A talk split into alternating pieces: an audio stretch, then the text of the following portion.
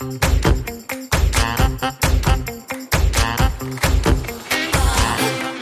Willkommen im finanziellen Podcast Schwungmasse. Mein Name ist Alicia und ich habe heute Bastian Kunkel zu Gast. Er ist Geschäftsführer der VMK Versicherungsmakler GmbH.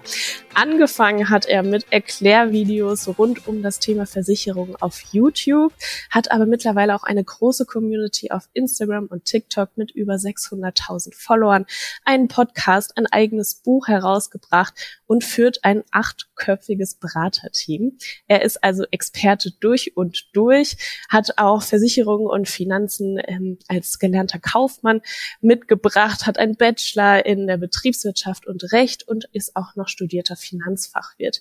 Also Bastian, ich freue mich sehr auf unser Gespräch. Ich habe eine Menge Fragen dabei und äh, ja, deswegen hallo und herzlich willkommen. Vielen lieben Dank. Ja, ich freue mich drauf. Ich bin gespannt auf die Fragen, die du mitgebracht hast.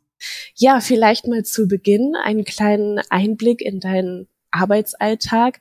Was war denn so die spannendste Versicherung, die ein Kunde oder eine Kundin mal mitgebracht hat? Oh, die spannendste. Das ist, ähm, sowas fällt auf, weil es in der Regel halt nicht spannend ist beim Thema Versicherung. Das ist eher langweilig, für die meisten zumindest. Und ähm, ja, eher trocken. Aber es gab mal einen Fall vor ein paar Jahren, da kam ein Tennisprofi äh, zu mir.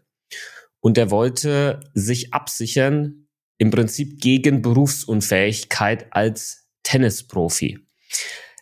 Das gibt's aber so nicht. Also es gibt gewisse ähm, Tätigkeiten und da gehört zum Beispiel auch äh, Tennis dann als Profisport mit dazu, was du nicht so einfach absichern kannst. Äh, was die Berufsunfähigkeit angeht, so wie du das jetzt vielleicht könntest oder ich oder jeder normale Arbeitnehmer da draußen, da ist das überhaupt kein Thema. Und äh, da mussten wir dann gucken, wie wir den dann trotzdem versichern können. Und in dem Fall ähm, war das dann eine sogenannte Sportunfähigkeitsversicherung, die dann ähm, ihm quasi eine höhere Einmalzahlung ausgezahlt hätte, wäre er sportunfähig geworden als Tennisprofi. Genau, das, das war so, glaube ich, das Spannendste Uh, und deswegen ist das auch äh, hängen geblieben in meinem Kopf, ja. Ja, verstehe ich. Kommt ja nicht allzu oft vor. Nein. Jetzt ähm, erzähl mal von, von der VMK, was ihr so macht. Und ähm, es gibt ja auch oft Vorurteile gegen mhm. Versicherungsmakler. Wie geht ihr damit um? Genau, also ich ähm, erkläre mal ganz kurz, was wir machen. Ähm, wir sind Versicherungsmakler äh, einfach kurz zur Einordnung, weil die meisten Menschen doch die, die Begrifflichkeiten nicht kennen. Was ist der Unterschied zwischen einem Versicherungsmakler und einem Versicherungsvertreter? Ähm, deswegen ganz kurz nur zur Erläuterung. Der Versicherungsvertreter, der klassische, der arbeitet für eine Versicherung. Ja, der hat irgendwo seine Agentur. Ich nehme mal die Allianz als Beispiel, weil die kennt jeder. Und der vertreibt dann auch nur die Produkte der Allianz und ist da entsprechend auch weisungsgebunden äh, von der Allianz. Und wir als Makler sind eben genau das nicht. Wir sind nicht gebunden an eine Versicherung. Wir sind auch nicht weisungsgebunden von irgendjemandem, sondern unser quasi Auftraggeber ist der Kunde. Und dann versuchen wir im Interesse des Kunden den passenden Versicherungsschutz äh, zu finden. So ist das auch festgelegt, ähm, wie der Versicherungsmakler rechtlich arbeiten muss. Und ähm, dadurch können wir halt einfach am Markt schauen bei allen möglichen Versicherern, Tarifen, fast allen. Ja, ein paar machen so ihr eigenes Ding, die können wir dann auch nicht anbieten, aber das sind nur ein paar wenige. Ähm, und suchen dann das raus, was am besten zum Kunden passt. Das ganz kurz zur Einordnung. Und die Vorurteile, die sind natürlich äh, immens in der Versicherungswelt. Vorurteile, mit denen wir uns auch jeden Tag äh, auseinandersetzen müssen. Äh, einige davon, ja, sind, sind berechtigt, weil halt auch heute noch Schindluder getrieben wird äh, in einigen Bereichen. Das ist leider einfach so. Andere sind überholt, hängen aber immer noch in den Köpfen der Leute fest. Und ähm, wo ich mir halt extrem schwer mit tue, sind pauschale Vorurteile. Also wenn dann zum Beispiel jemand sagt, hey, ähm, ihr werdet ja immer nur die Produkte anbieten, wo ihr die meiste Provision bekommt. Das ist halt absoluter Blödsinn. Ja. Das ist natürlich absoluter Blödsinn. Natürlich gibt es Leute da draußen, die genau das machen. Aber nur mal, ich sage den Leuten immer, stellt euch mal ganz kurz vor, ihr seid in unseren Schuhen. Ihr seid VMK, ihr seid die Versicherungsmakler GmbH, ihr seid ähm, die, ihr seid Versicherung mit Kopf, ihr seid eine große Marke nach außen hin, ihr habt eine große öffentliche Präsenz, dadurch auch eine große Angriffsfläche. Wie würdet ihr das machen? Und da kommt als Antwort immer, ja, ich würde es natürlich so machen, wie es richtig ist. Ja, weil das fällt dir ja sonst irgendwie auf die Füße. Und ich würde immer den Kunden in den Fokus stellen. Das sage ich exakt. Ja, exakt. Und genauso machen wir es halt auch. Ja, alles andere ist Käse. Ähm, wir haben über über 900 mittlerweile fünf Sterne Google-Bewertungen, die kommen halt nicht von ungefähr, ja. Und das so versuche ich das natürlich immer zu erklären, wie wir das machen, warum wir das so machen. Ich kann natürlich immer nur für uns sprechen, aber ich weiß natürlich auch, dass dass viele schlechte Erfahrungen gemacht haben. Äh, die kommen dann auch zu uns, weil sie irgendwo eine schlechte Erfahrung gemacht haben und dann sind die natürlich vorsichtig, weil die nicht schon wieder irgendwie äh, über den Tisch gezogen werden wollen, was ich natürlich komplett verstehe, ja. Aber ähm, ja, in, in vielen Fällen sind die Vorteile ein bisschen zu pauschal und man kann nicht alle über einen Kamm scheren. Das ist unfair ähm, gegenüber denen, die einen wirklich guten Job machen. Das einfach nur mal ganz kurz dazu, äh, was die Vorteile angeht. Absolut. Wir sprechen auch gleich nochmal darüber, worauf man eigentlich so achten kann, wenn man dann wirklich in die mhm. Beratung geht. Aber welche Optionen habe ich denn überhaupt, wenn ich mich dem Thema Versicherung nähere, mich beraten zu lassen? Also, ähm, du kannst das zum einen bei vielen Versicherungen mittlerweile selbst irgendwie online machen. Ähm, empfehle ich das immer? Nicht unbedingt. Und dann haben wir schon das nächste Thema. Ist ja klar, dass er das jetzt so sagen muss, weil wenn die Kunden das online machen, dann kommen die nicht zu uns. Ja, wobei wir natürlich auch alles nur online machen. Bei uns gibt's ausschließlich nur Online-Beratung. Da findet nichts irgendwie physisch vor Ort irgendwo statt, sondern es ist alles nur online. Und da haben wir natürlich dann auch viele ähm, Online-Abschlusslinks oder so für einfache Versicherungen, ähm, für eine Haftpflicht vielleicht zum Beispiel. Ähm, nichtsdestotrotz ähm, solltest du bei den komplexen Versicherungen, also einer Berufsunfähigkeitsversicherung, einer privaten Krankenversicherung, möglicherweise auch Altersvorsorge, ähm, die immer einen Profi mit dazu holen. Und warum? Zwei Punkte dazu. Du hast erstens den gleichen Preis, als wenn du dich selbst irgendwo online durchklickst. Ja, weil ein Online-Portal, ja, da hat jeder jetzt gerade wahrscheinlich eins im Kopf, die sind auch Versicherungsmakler. Die haben exakt den gleichen rechtlichen Status wie wir auch. Äh, entsprechend kannst du auch keine irgendwie so zwei Preise bei einer Berufsunfähigkeitsversicherung oder so ähm, geben.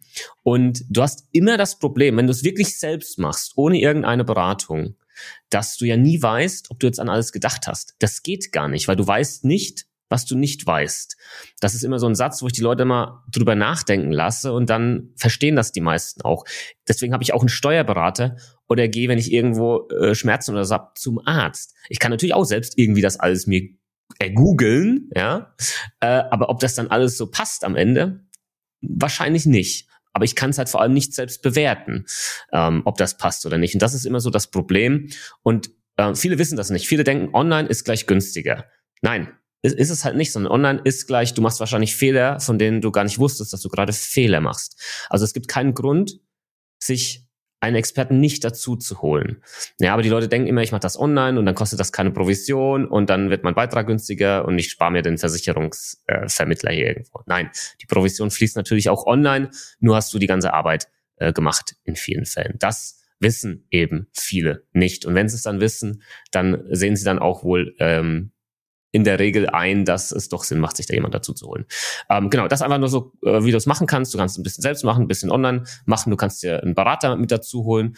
Äh, du kannst zu einem Versicherungsvertreter gehen, ne, der nur für eine Versicherung arbeitet. Du kannst zu einem Versicherungsmakler gehen, wie wir es sind.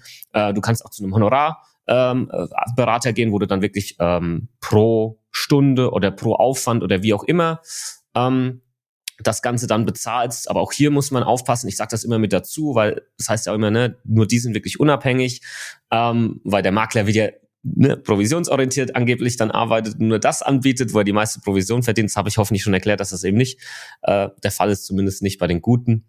Und äh, du musst halt auch immer gucken, wenn du pro Stunde so bezahlt bezahlst, das heißt ja im Endeffekt noch nicht, dass das Produkt am Ende auch gut ist. Also ne, nur weil du etwas bezahlst, eine Honorar zahlst, heißt das noch lange nicht, dass das alles dann gut ist am Ende. Du brauchst auch da einen echten und wirklichen Profi.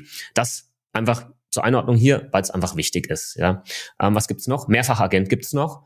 Der ist wie der Versicherungsvertreter, hat jetzt nicht nur eine äh, Versicherung, die anbietet, sondern vielleicht drei, fünf, acht, ähm, ist aber genauso rechtlich dann aufgestellt ähm, wie der ähm, Versicherungsvertreter und ist quasi weisungsgebunden an die Versicherer, die er anbietet. Genau, das mal, so geht's, so kann man es machen über diese Wege.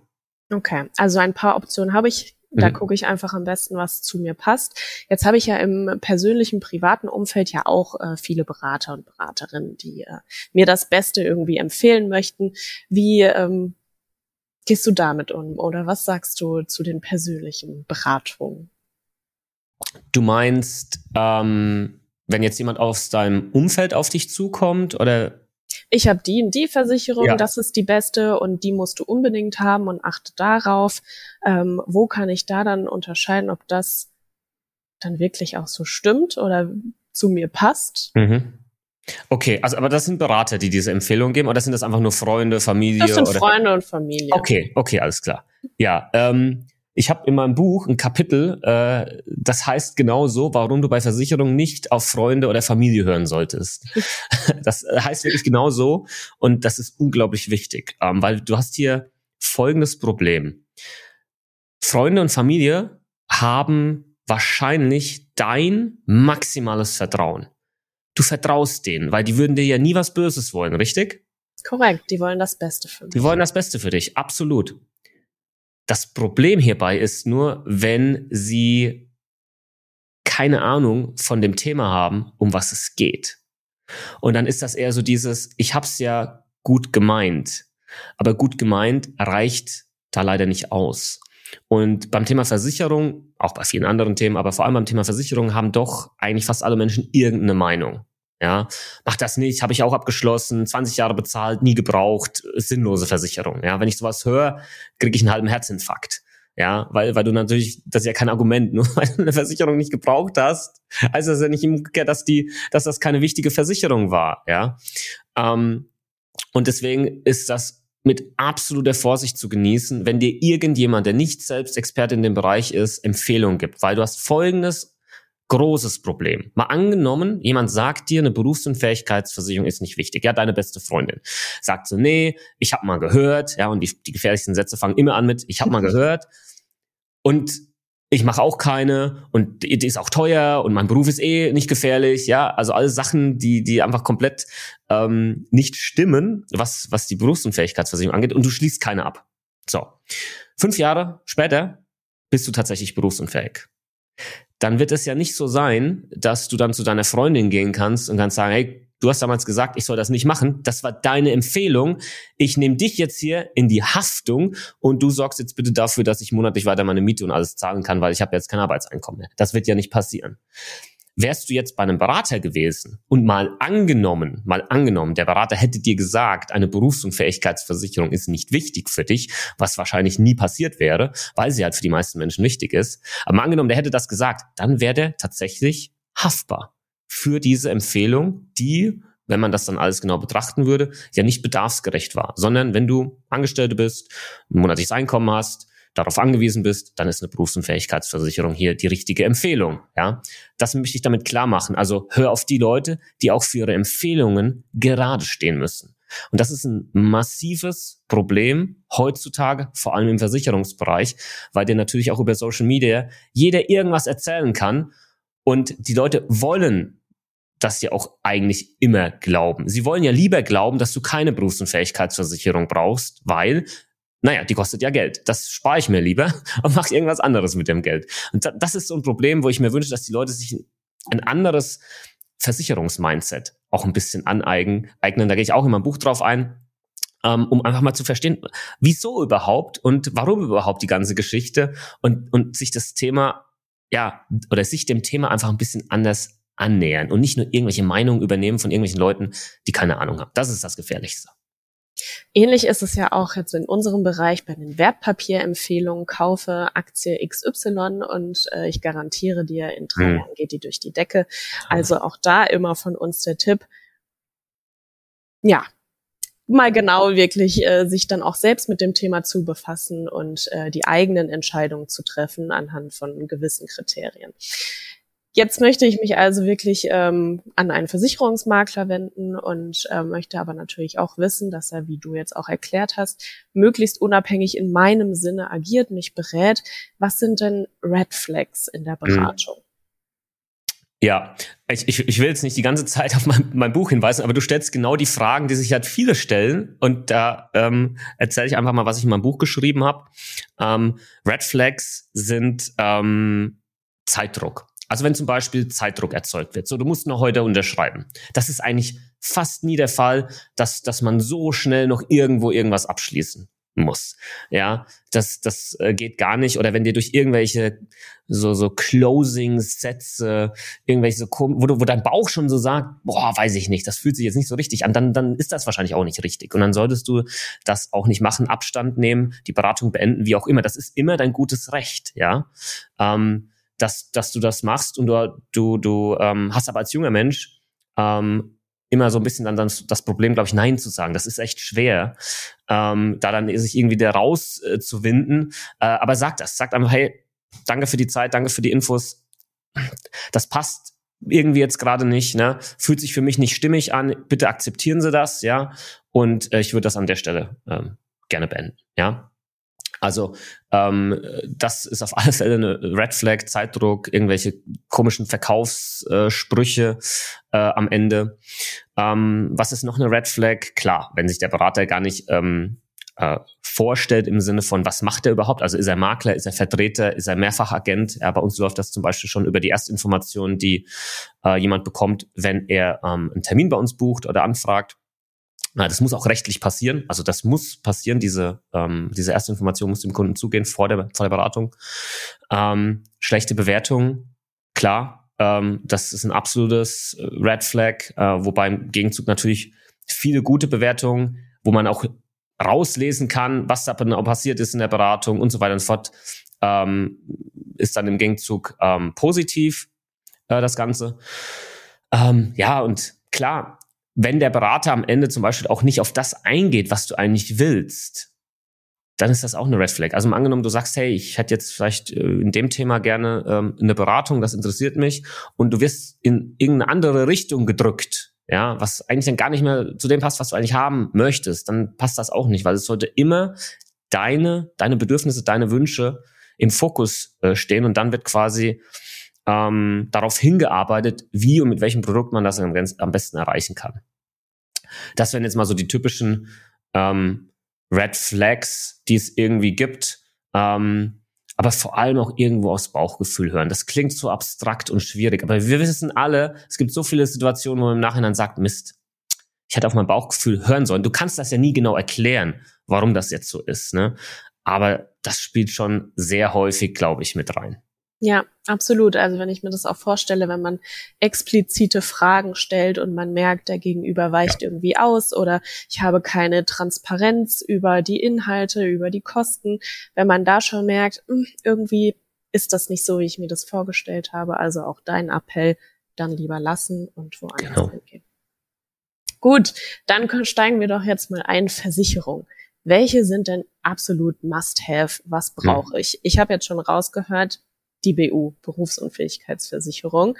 Gilt das denn auch für jede Berufsgruppe oder beziehungsweise mhm. jedes Beschäftigungsverhältnis? Mhm. Also ich erkläre das kurz und dann versuche ich nochmal den, den äh, Rundumschlag zu machen, der natürlich immer schwierig ist, weil jede Situation anders ist, aber es gibt so ein paar ja, Must-Haves, die eigentlich bei jedem sitzen müssen. Die Berufsunfähigkeitsversicherung ähm, ist eine dieser Versicherungen oder allgemein die Arbeitskraftabsicherung, das liegt einfach daran, dass die meisten Menschen auf ihr aktives Arbeitseinkommen angewiesen sind. Und wenn das ausfällt, klar, dann hast du erstmal eine Lohnfortzahlung durch deinen Arbeitgeber, in der Regel sechs Wochen, volles Gehalt. Dann kommt die äh, Krankenkasse für alle, die gesetzlich krankenversichert sind, was ja die meisten Menschen in Deutschland sind. Dann kriegst du dein gesetzliches Krankengeld, aber das auch nur für maximal ähm, 72 Wochen. Und das ist aber auch gedeckelt ähm, das heißt, das ist dann schon mal um einiges weniger, als was du vorher bekommen hast an Gehalt. Und dann danach, was ist dann? Ja. Und die meisten haben dann so, ja, da kommt dann der Staat irgendwie, Erwerbsminderungsrente habe ich vielleicht schon mal gehört. Und die Antwort darauf ist einfach nein. Da kommt gar nichts. Ja, da kommt dann im Worst Case irgendwann, ja, Grundsicherung, Sozialhilfe oder so, ja. Und da fällst du ganz weit runter.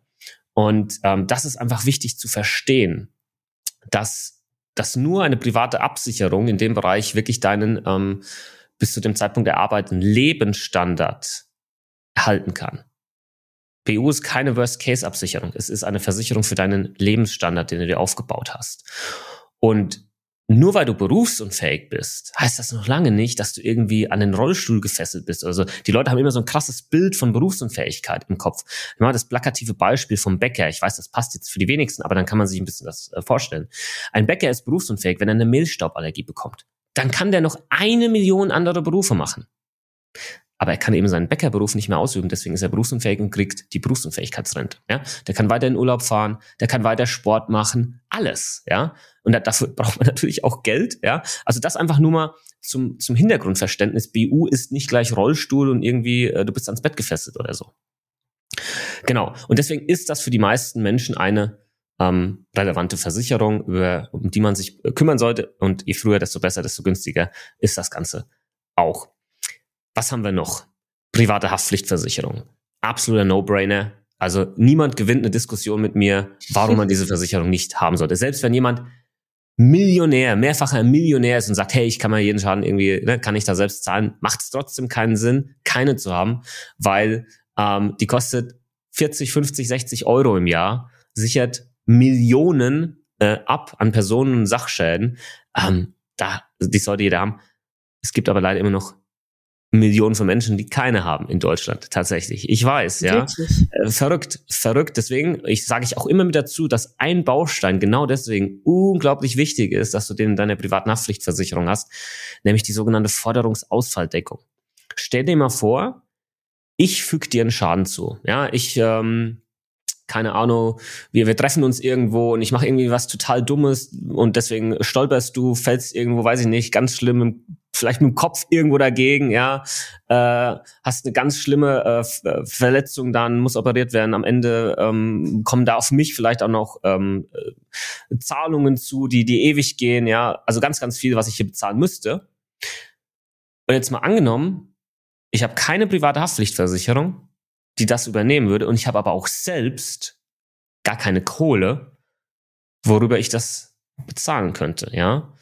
Dann hast du ein Problem als Geschädigter, weil dann bleibst du auf den Kosten sitzen. Es sei denn, deine eigene Haftpflichtversicherung, deine eigene private Haftpflichtversicherung hat diese sogenannte Forderungsausfalldeckung. Das heißt, deine eigene private Haftpflichtversicherung übernimmt diesen Schaden. Das heißt, du bekommst das Geld.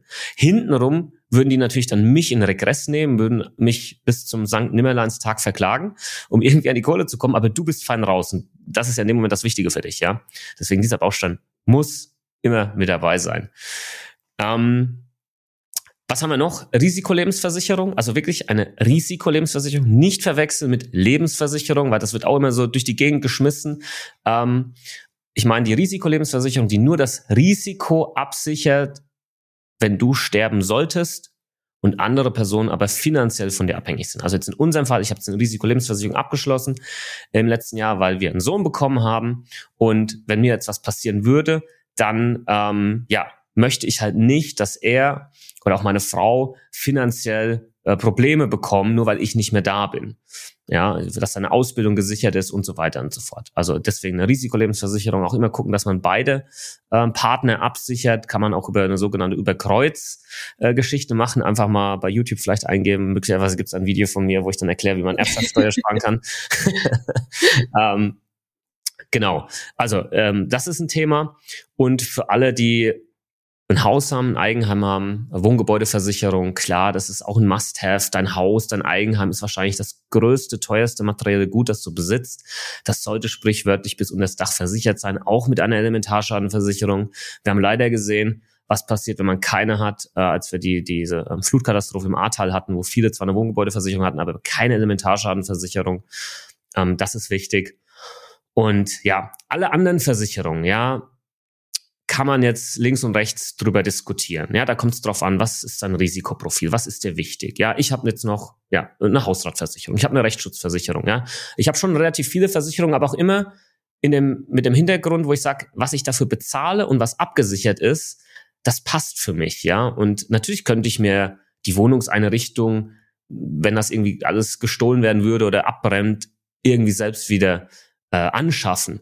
Habe ich aber keine Lust drauf, ja, da mehrere 10.000 Euro in die Hand dafür zu nehmen. Ich bezahle lieber die, weiß ich nicht, 8 Euro im Monat sind es, glaube ich, für unsere Hausratversicherung, wo das alles abgesichert ist. ja. Und so sollte auch jeder individuell hergehen und am Ende Versicherungen auswählen. Welche großen finanziellen Risiken habe ich? Welche davon kann ich schlichtweg selbst nicht tragen, wenn die eintreten? Dann auf alle Fälle wahrscheinlich eine Versicherung abschließen. Welche kann ich selbst tragen? Möchte ich aber nicht. Ja. Und dann auch wieder wahrscheinlich eine Versicherung sinnvoll. Ja, so ein Entscheidungsbaum habe ich mal skizziert. So sollte man eigentlich vorgehen und kann dann relativ gut selbst herausfinden, was man in seinem Leben an Risiken absichern sollte und was auch nicht. Okay. Äh, Im Prinzip hast du meine Anschlussfrage schon beantwortet. Welche Versicherungen äh, sind nice to have dann mhm. quasi? Also es kommt ein bisschen auf die Lebenssituation ja. an, auf mein eigenes Risikoprofil und ähm, ja, im Prinzip man hört ja auch oft, wir Deutschen sind äh, generell überversichert mhm. und äh, wir haben alle ein großes Sicherheitsbedürfnis. Ist das denn wirklich so? Belegen das die Zahlen oder? Ähm, ja. Ja. Das ist tatsächlich so. Also im Schnitt haben wir, wenn man jetzt die Deutschen vergleicht mit anderen ähm, Bürgern aus anderen Ländern, EU-Ländern weltweit oder ist auch relativ egal, sind wir schon äh, ein Volk, das sich gerne versichert. Ähm, aber und das stellen wir halt einfach in der Beratungspraxis äh, fest. Äh, oft haben Leute Versicherungen, die absoluter Käse sind äh, und die wichtigen fehlen. Also mal ein Beispiel. Ja, wenn, wenn jemand äh, Mitte 20 ist, arbeitet, ja, ein abgeschlossenes Studium oder sonst was und dann stellt sich heraus, die Person hat keine Berufsunfähigkeitsversicherung, hat aber eine Handyversicherung, dann ist halt was komplett falsch gelaufen äh, in der Prioritätensetzung von was ist wirklich wichtig ich habe vor kurzem mal äh, an anderer Stelle gesagt, wenn mal angenommen, du verlierst jetzt dein Handy, dein Handy geht kaputt, du hattest jetzt keine Handyversicherung, die diesen Schaden übernimmt, dann wird in fünf Wochen dein Leben wahrscheinlich wieder genauso aussehen wie heute. Bist du berufsunfähig, hast keine Berufsunfähigkeitsversicherung, dann wird dein Leben wahrscheinlich nie wieder so aussehen wie vor fünf Wochen. Und, und das sind halt so die Themen. Und ich weiß, die Leute kommen dann sofort mit, ach, guck mal, da kommt kommt wieder der Versicherungstyp mit der Angstkeule um die Ecke. Nein, das ist einfach eine rationale Vorgehensweise und das richtige Bewerten von echten Risiken.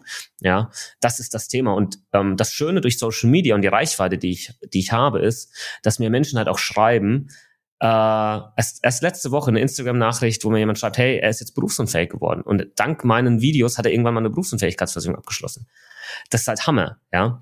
Ähm, und er bekommt auch seine BU-Rente, ja, weil auch immer dann die Leute sagen, ja, die zahlen ja dann eh nie und, und äh, vielleicht, wenn ich das noch kurz ergänzen darf, was unglaublich wichtig ist zu verstehen. Du wirst ja nie in der Bildzeitung oder in irgendeiner Dokumentation im Fernsehen eine äh, einen Fall sehen, wo jemand eine BU-Rente ausgezahlt bekommt. Also, ne, dass irgendwie da steht, weiß ich nicht, äh, Krankenschwester Mitte 40 kann dank Berufsunfähigkeitsrente weiter finanziell ähm, gut leben. Das kauft niemand, das klickt niemand, das interessiert niemanden. Auf der anderen Seite, ja, BU-Versicherung zahlt nicht, äh, 40-jährige Krankenschwester jetzt am Existenzminimum, was weiß ich. Das äh, knallt natürlich rein. Was aber hier total verzerrt wird, ist die Realität von, ähm, wie viele Fälle gibt es wirklich davon, wo die Versicherung nicht zahlt. Warum zahlt sie auch nicht? Und in vielen Fällen gibt es auch gute Gründe und nicht einfach, dass da irgendwo einer sitzt und sagt, so, wir zahlen jetzt nicht, ne? Einfach so. Ähm, und das ist halt dann leider das Problem, dass das äh, das ist, was die Leute halt immer nur sehen. Die sehen immer nur die Fälle, wo nicht gezahlt wird. Und ähm, dann erzeugt natürlich, oder wird das Bild im Kopf erzeugt, naja, warum soll ich diese Versicherung abschließen? Weil die werden am Ende ja eh nicht zahlen. Hab ja letztens erst wieder eine Doku drüber gesehen. Und das ist unglaublich schade und traurig. Ähm, wünsche ich mir aber einfach, dass die Leute da auch ein bisschen rationaler einfach vorgehen und mal gucken, Moment mal, wie machen die Medien das eigentlich? Ja, welche, welche Nachrichten werden dann immer gezeigt oder welche, welche Themen, ja? Und ähm, am Ende des Tages sollte man sich dann selbst individuell doch immer damit beschäftigen, gucken, ist in meinem Fall Versicherung X oder Y, äh, X oder Y doch irgendwie sinnvoll, ja. Ja, die BU ist ja auch eins eurer Spezialgebiete mhm. und ich äh, habe jetzt auch schon gemerkt, dass ähm, du auch gerne darüber sprichst und das auf jeden Fall auch mitgibst. Ich hoffe, das ist jetzt schon rübergekommen. Deswegen nochmal ganz kurz die Frage, du hattest gesagt, je früher, desto besser und desto günstiger im Prinzip ja auch. Heißt das also einmal abgeschlossen, ich muss mich nie wieder drum kümmern oder muss ich die je nach Lebenssituation nochmal anfassen und anpassen? Auf alle Fälle letzteres also es ist schon mal wichtig, dass du eine abgeschlossen hast mit einer adäquaten BU-Rente, die irgendwo dem entspricht, was du auch an Ausgaben hast. Ähm, klar, äh, man, man spricht immer von einem Einkommensschutz mit einer Berufsunfähigkeitsversicherung, das ist auch richtig. Aber am Ende des Tages sind es ja die Ausgaben, die weggehen von deinem Konto und die sollten doch gedeckt sein. Ähm, durch die BU-Rente und je nachdem, wie sich dein Leben verändert und du vielleicht auch mehr Ausgaben äh, hast, solltest du diese BU-Rente auch nach oben anpassen. Da gibt es verschiedene Möglichkeiten. Einmal ähm, über sogenannte Nachversicherungsgarantien, die dir ermöglichen, die BU-Rente nach oben anzupassen, ohne erneute Gesundheitsfragen. Du hast ja immer Gesundheitsfragen. Wenn du eine BU abschließt, fragt dich der Versicherer zig äh, Sachen, wie du denn gesundheitlich dastehst. Das ist natürlich auch wichtig, weil der kann ja nicht jemanden aufnehmen, der vielleicht schon super krank ist, wo die Wahrscheinlichkeit hoch ist, dass die Person zeitnah berufsunfähig wird. Da würde er das Versichertenkollektiv, also die Leute, die schon versichert sind, denen würde er schaden. Ja, deswegen muss es diese Risikoselektion geben, die viele Menschen auch nicht verstehen oder nicht verstehen wollen ähm, warum das halt so ist. Das, das geht, du kannst einfach nicht jeden versichern. Das geht nur in der gesetzlichen Krankenversicherung, da hast du den Kontrahierungszwang, die Aufnahmepflicht. Das, das geht aber einfach nicht ähm, bei jetzt zum Beispiel der Berufsunfähigkeitsversicherung. Heißt, ähm, wenn du gewisse Ereignisse in deinem Leben hast, ich nenne jetzt einfach mal ein paar, ähm, Abschluss Ausbildung, Abschluss Studium, Heirat, Kauf eines Eigenheims, Gehaltserhöhung, eine signifikante, dann hast du in der Regel bei einer guten Berufsunfähigkeitsversicherung die Möglichkeit, deine BU-Rente, ich sag mal zum Beispiel um 500 Euro im Monat anzuheben. Und das Ganze solltest du aber innerhalb von ja so sechs Monaten nach dem Ereignis auch dem Versicherer mitteilen, weil sonst verfliegt das natürlich wieder und du kannst diese Option nicht mehr nutzen. Ähm, dann gibt's auch noch Verträge, wo du äh, dir zum Beispiel äh, nach dem fünften Versicherungsjahr oder nach dem zehnten Versicherungsjahr die BU-Rente noch um anpassen kannst, ohne erneute Gesundheitsfragen. Äh, das sind Sachen, die sollte man einfach wissen, ähm, weil sehr oft vergessen das die Leute. Und wenn also am halt besten direkt äh, Reminder im Kalender markieren und zum Stichtag dann regelmäßig auch mal reinschauen. Wäre wär echt nicht verkehrt, weil nur mal jetzt gesetzt den Fall, du schließt eine Berufsunfähigkeitsversicherung ab, du wirst dann irgendwie krank oder hast ein paar Sachen, hast mal einen Unfall gehabt und was weiß ich, was dann dazu führt, dass du deine BU-Rente gar nicht mehr erhöhen kannst, weil jetzt diese Sachen vorgefallen sind, weil du bei einer normalen Erhöhung natürlich wieder die gleichen Gesundheitsfragen gestellt bekommst. Hast du diese Nachversicherungsgarantien und denkst auch dran, dann kannst du ja trotzdem erhöhen, egal wie krank du dann zu diesem Zeitpunkt äh, bist oder welche Unfälle du gehabt hast oder wie auch immer. Das ist ganz wichtig zu wissen. Nichtsdestotrotz äh, kann ja auch sein, dass du weiterhin gesund und fit bist und da dann immer schauen, passt das noch, was ich hier an BU-Rente habe? Ähm, passt das zu meinem Leben? Passt das zu meinem Lebensstandard? Und ja, auch hier zeigt halt wieder die Praxis, wenn wir zum Beispiel Berufsunfähigkeitsversicherung bei uns ähm, prüfen, ähm, wo die Leute uns das einfach zuschicken können. Wir sagen, passt das alles irgendwie so? Stellen wir halt fest, die haben das irgendwann mal abgeschlossen. Dann sind da halt echt so 500 Euro abgesichert, 750 Euro abgesichert. Das reicht ja niemandem. Ja, also da ist genau das passiert, was du vorhin gesagt hast, mit einmal abgeschlossen, nie mehr angeguckt das, das ist halt nicht sehr zielführend. Okay, also auch da regelmäßig mal draufschauen. Ja. So, jetzt das Thema Altersvorsorge. Ist ja bei uns auf den Kanälen ein großes Thema, ist auf deinem Kanal ein großes Thema. Wir haben über verschiedenste Geldanlagemöglichkeiten ja auch schon aufgeklärt in unseren Podcast-Folgen. Jetzt wollen wir heute noch mal so ein bisschen auf die private Vorsorge, vor allem im Bereich der Versicherung schauen. Welche Optionen gibt es denn da überhaupt? Also ich würde grundsätzlich erstmal ähm, erläutern, dass es verschiedene Optionen gibt und nicht jeder muss oder sollte eine private Rentenversicherung abschließen. Ja, also da bin ich einfach zu äh, und auch mein Team, wir sind einfach zu sehr ähm, in diesen Finanzthemen drin und wir sind auch diversifiziert selbst aufgestellt. Ja, ähm, wir haben auch ETF-Sparpläne. Ja, natürlich. Äh, macht ja auch Sinn. Ich habe auch ein Depot. Ähm, aber ich habe auch private Rentenversicherungen, die clever sind, die kostengünstig sind, die auch in ETFs investieren. Und so baue ich mir meine Strategie hier auf. Und wir haben nicht so dieses Entweder-Oder. Ähm, wo, wo Leute oft so dieses äh, Schwarz-Weiß-Denken haben. Nee, ich mache entweder bin ich hier Schiene, ich mache ETF-Sparplan und sonst nichts anderes, oder ich bin irgendwie Schiene, ich mache private Rentenversicherung oder äh, gar nichts. 80 Prozent unserer Kunden, die haben beides, weil die immer sagen, das macht irgendwie Sinn. Ja, das eine ist der mittelfristige, langfristige Vermögensaufbau, das andere ist die lebenslange, planbare äh, und renditestarke Altersvorsorge. Mit zum Beispiel, wenn ich das jetzt einmal einen Produktnamen nennen kann, eine ETF-Rentenversicherung, ja, mit Effektivkosten unter einem Prozent. Ähm, das ist nicht mehr so wie früher, wo du so utopisch hohe Kosten hattest. Ja, natürlich waren die Produkte nicht gut. Wenn du drei, vier Prozent, was weiß ich, an Kosten hattest und dann noch einen aktiven Fonds dahinter, der auch nochmal kostet, da sind wir absolut keine Fans davon. Das macht einfach absolut keinen Sinn. Genauso wenig macht es Sinn, eine Rentenversicherung heute abzuschließen, eine private, nur mit dem Garantiezins. Da schlägst du ja nicht mal ansatzweise äh, die durchschnittliche Inflation, ähm, geschweige denn, dass du da irgendwo mal Rendite machst. Also das macht auch keinen Sinn. Ähm, und dann kommt es wieder auf deine individuelle Situation an. Macht jetzt eine Basisrente Sinn? Hast, bist du Gutverdiener, Angestellter und sagst, hey, Basisrente kann ich halt nochmal brutal was an Steuern sparen, vor allem so jetzt gegen Jahresende, wo wir die Folge aufnehmen, kannst du nochmal, weiß ich nicht, drei, vier, 5.000 Euro einzahlen ähm, und das wird dann richtig nice steuerwirksam und äh, du machst trotzdem was für deine Altersvorsorge. Oder ist es eben eine eben angesprochene ähm, ETF-Rentenversicherung dann in der dritten Schicht ähm, und ähm, oder auch, ja, Riester ist jetzt halt nicht mehr so das Thema. Viele Anbieter haben das eingestellt. Ähm, und klar, kann das immer noch Sinn machen für ein paar Leute, für viele macht es aber vielleicht auch keinen Sinn, muss man auch fairerweise mit dazu sagen. Ähm, da fehlt ein bisschen Flexibilität. Ja, die hast du bei anderen Produkten vielleicht mehr. Ähm, betriebliche Altersvorsorge, ja, über den Arbeitgeber ist eine Möglichkeit. Aber auch hier, du siehst, ja, du hast wieder verschiedene Themen. Da muss man auch wieder gucken, was macht denn am meisten Sinn. Oft macht eine Kombi aus verschiedenen Produkten äh, Sinn, weil wir haben ja eine, eine große Rentenlücke. Also als Angestellter hast du eine große Rentenlücke. Äh, später als Selbstständiger hast du noch, noch mal eine größere Lücke, weil du hast ja gar keine äh, gesetzliche Rente dann. Ja. Ist übrigens auch ein Problem. Ähm, viele Selbstständige machen viel zu wenig und landen später in der Grundsicherung. Das ist auch der Grund, warum die ähm, aktuelle Bundesregierung in ihrer im äh, Koalitionsvertrag drinstehen hat, dass auch Selbstständige verpflichtend in die gesetzliche Rentenversicherung einzahlen sollen dass das kommen soll, weil sie machen es ja dann nicht, wenn sie selbstständig sind, beziehen dann später aber trotzdem wieder Leistung weil sie irgendwo auf ein ähm, ja, Grundsicherungsniveau oder so fallen, weil sie halt nicht selbst vorgesorgt haben. Großes Thema. Genau, und auch hier muss man dann wieder schauen, was gibt's, was macht Sinn für mich und dann schließt man das eine oder das andere ab. Also habe ich mir im besten Fall verschiedene Optionen angeschaut. Mhm. Wie kann ich denn eine Entscheidung treffen, anhand welcher Kriterien, ob mhm. jetzt eine Versicherung wirklich sinnvoll ist, mhm. zu mir passt oder ob ich sie gar nicht brauche?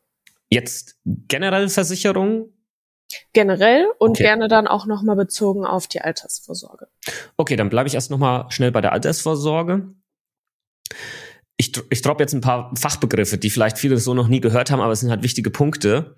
Bei einer ähm, privaten Rentenversicherung, bleibt mir jetzt mal bei der ähm, ETF-Rentenversicherung, weil die halt einfach, ich bin absoluter Fan davon. Ich finde das geil, weil das halt einfach diese Vorteile aus zwei Welten miteinander verbindet. Der kostengünstige, breit gestreute ETF und auf der anderen Seite noch den Sicherheitsmantel, nenne ich das jetzt mal von der Versicherung, ja, zahlt dir dein Leben lang äh, die Kohle aus, egal ob das Kapital am Ende irgendwann sogar vielleicht aufgebraucht ist. Du kannst kostenlos deine Anlagen shiften, switchen. Du hast ein automatisiertes Ablaufmanagement mit dabei. Also das quasi kurz oder ein paar Jahre vor Rentenbeginn, das umgeschichtet wird in weniger volatile Anlagen, weil wäre natürlich doof, wenn so drei Jahre vor deinem Rentenbeginn wir so eine Krise haben wie vor ein paar Jahren und 25 Prozent von deinem Kapital weg sind. Das wäre ein Riesenproblem.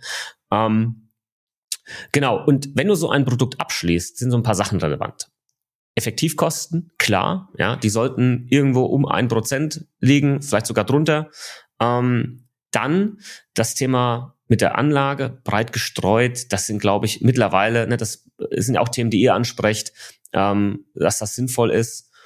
Und dann der Rentenfaktor.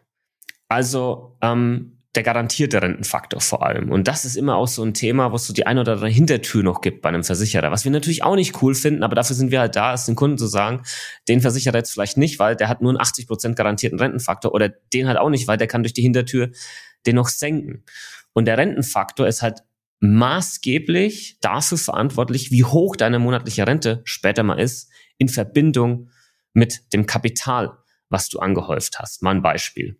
Mal angenommen, du hast eine private Rentenversicherung abgeschlossen, vorbasiert, also irgendwie ein ETF oder sonst was da hinten dran, hast später mal 100.000 Euro drin. Und ähm, dein Rentenfaktor ist bei, ähm, äh, keine Ahnung, machen wir mal äh, 25. Ja, und der wird meistens so angeben, 25 Euro pro 10.000 Euro Kapital. So wird das meistens angegeben. Das heißt, wenn du 100.000 Euro äh, drin hast, dann passt da die 10.000 vereinfacht ausgedrückt zehnmal rein. Und zehnmal den Rentenfaktor, 10 mal 25 macht 250 Euro Rente. Das wäre deine monatliche Rente. Ganz einfach jetzt mal berechnet. Macht aber deutlich, mal angenommen, der Versicherer kann diesen Rentenfaktor wieder senken. Durch irgendeine Hintertür. Und plötzlich werden aus 25 18. Dann sieht man sofort, dass natürlich deine monatliche Rente dann auch sinkt. Und darauf musst du dich aber irgendwie verlassen können, dass das eben nicht geht. Und deswegen ist dieser garantierte, 100% garantierte Rentenfaktor so wichtig. Ja, also das darauf unbedingt achten, immer darauf achten, fragen, ist der wirklich zu 100% garantiert? Ja, und auch mal die Unterschiede aufzeigen lassen. Manchmal steht sowas da wie aktueller Rentenfaktor. Der ist aber nicht unbedingt der garantierte Rentenfaktor. Ja, solche, solche Geschichten. Das ist, das ist echt wichtig. Und ansonsten finanzstarker Versicherer, klar, weil du wirst wahrscheinlich 30 Jahre oder so einzahlen und dann vielleicht nochmal die gleiche Zeit eine Rente rausbekommen. Das sollte vielleicht jetzt nicht bei irgendeinem Hinterhofversicherer sein oder so. Ähm, und dass der Vertrag auch flexibel ist. Also Einzahlung, Auszahlung, äh, dass du Beiträge erhöhen, äh, senken kannst äh, und so weiter und so fort. Äh, später vielleicht auch ja so Sachen wie Teilverrentung gibt's mittlerweile. Ähm, einfach, ähm, ja, dass der, der Vertrag sich flexibel an dein Leben anpassen kann, sagen wir es mal so. Das wären dann noch die Punkte, auf die solltest du auf alle Fälle achten bei der ähm, Altersvorsorge, bei einer privaten Rentenversicherung. Ähm, generell, auf was man achten sollte bei Versicherung, das war jetzt nochmal die, die Frage. Genau. Ja. Wie, wie treffe ich die Entscheidung, genau. ob ich sie brauche oder nicht? Genau. Also am besten, so wie ich das vorhin erklärt habe, mit diesem Entscheidungsbaum, das hilft, glaube ich, schon sehr stark zu gucken, ja, welche Risiken habe ich, wie groß sind die, kann ich mir das selbst, kann ich das selbst tragen? Wenn nicht, äh, dann Versicherung sinnvoll. Wenn ich es doch tragen kann, will ich es tragen oder nicht? Und wenn nicht, dann hat auch wieder möglicherweise eine Versicherung sinnvoll. Aber schaut wirklich, schaut wirklich auf die ganz großen Risiken. Darum geht's ja beim Thema Versicherung. Du schließt zumindest in meiner Welt, eine private Haftpflichtversicherung nicht deswegen ab, wenn ich dir, weiß ich nicht, äh, eine Tasse äh, Schokomilch über deinen Pulli kipp und der ist ruiniert und wir melden das dann meiner Haftpflichtversicherung und ähm, dann, keine Ahnung, zahlt die 40 Euro für den Pulli. das ist nicht der Sinn und Zweck der ganzen Geschichte. Das ist aber das, was jeden Tag passiert. Ja, das ist ja kein großes finanzielles Risiko. Es sind, sind die Hardcore-Dinge. Ja. Und die müssen abgesichert sein. Und da geht es mir eigentlich darum, Bewusstsein zu schaffen. Wofür sind Versicherungen eigentlich da, so wirklich da? Und davon abgeleitet, welche man dann braucht. Ähm, die, aber die wenigsten Menschen gehen so vor. Leider. Aber wenn man da einfach mal so vorgeht und sich das wirklich mal aufschreibt und mal Gedanken macht und dann halt sich jemanden dazu holt, der sich auskennt, dann wird da plötzlich halt ein Schuh draus. Und dann äh, wird man danach auch ein relativ gutes Gefühl haben und wird wissen, ich habe alles, was ich brauche, ich habe aber auch nichts Überflüssiges. Ja, und viele Leute, die haben da mal was abgeschlossen, da eine Elektronikversicherung, als sie den Fernseher gekauft haben, und dann haben sie drei Riester-Verträge, ja, wobei du immer nur einmal eine Zulage bekommen kannst oder so. Also das ist echt das ist echt äh, chaotisch manchmal, was wir da so sehen, ähm, weil die Leute sich halt nicht damit beschäftigen. Aber am Ende des Tages liegt das in deiner Verantwortung. Also mit dir fängt ja alles an. Du musst diese Eigenverantwortung annehmen. Es ist mein Leben. Da gibt's Risiken, die müssen wir irgendwie absichern. Ein paar davon. So, und so geht's los. Und dann holst du dir Informationen, schaust bei euch vorbei, schaust äh, Videos an von mir, wie auch immer, und dann holst du jemanden dazu und, und, und löst das Thema. Ja, so macht's eigentlich nur Sinn in, in meinen Augen. Ich glaube, damit können wir auch die Folge beenden. Ich fand es sehr schön mit dem Versicherungsmindset, ähnlich wie ja auch das Money-Mindset, sich überhaupt damit zu beschäftigen.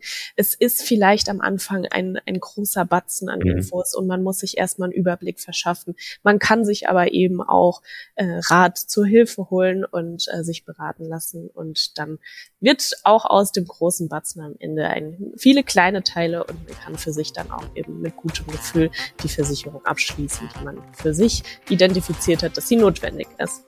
Vielen, vielen Dank, Bastian. Ganz, ganz viele Informationen, tolle Tipps und ähm, wer vielleicht jetzt noch Unklarheit bei dem einen oder anderen Begriff hat, schaut am besten bei Versicherung mit Kopf dann auch noch mal rein. Und ähm, ja, damit verabschieden wir uns. Vielen Dank. Bis zum nächsten Mal. Gerne. Ciao.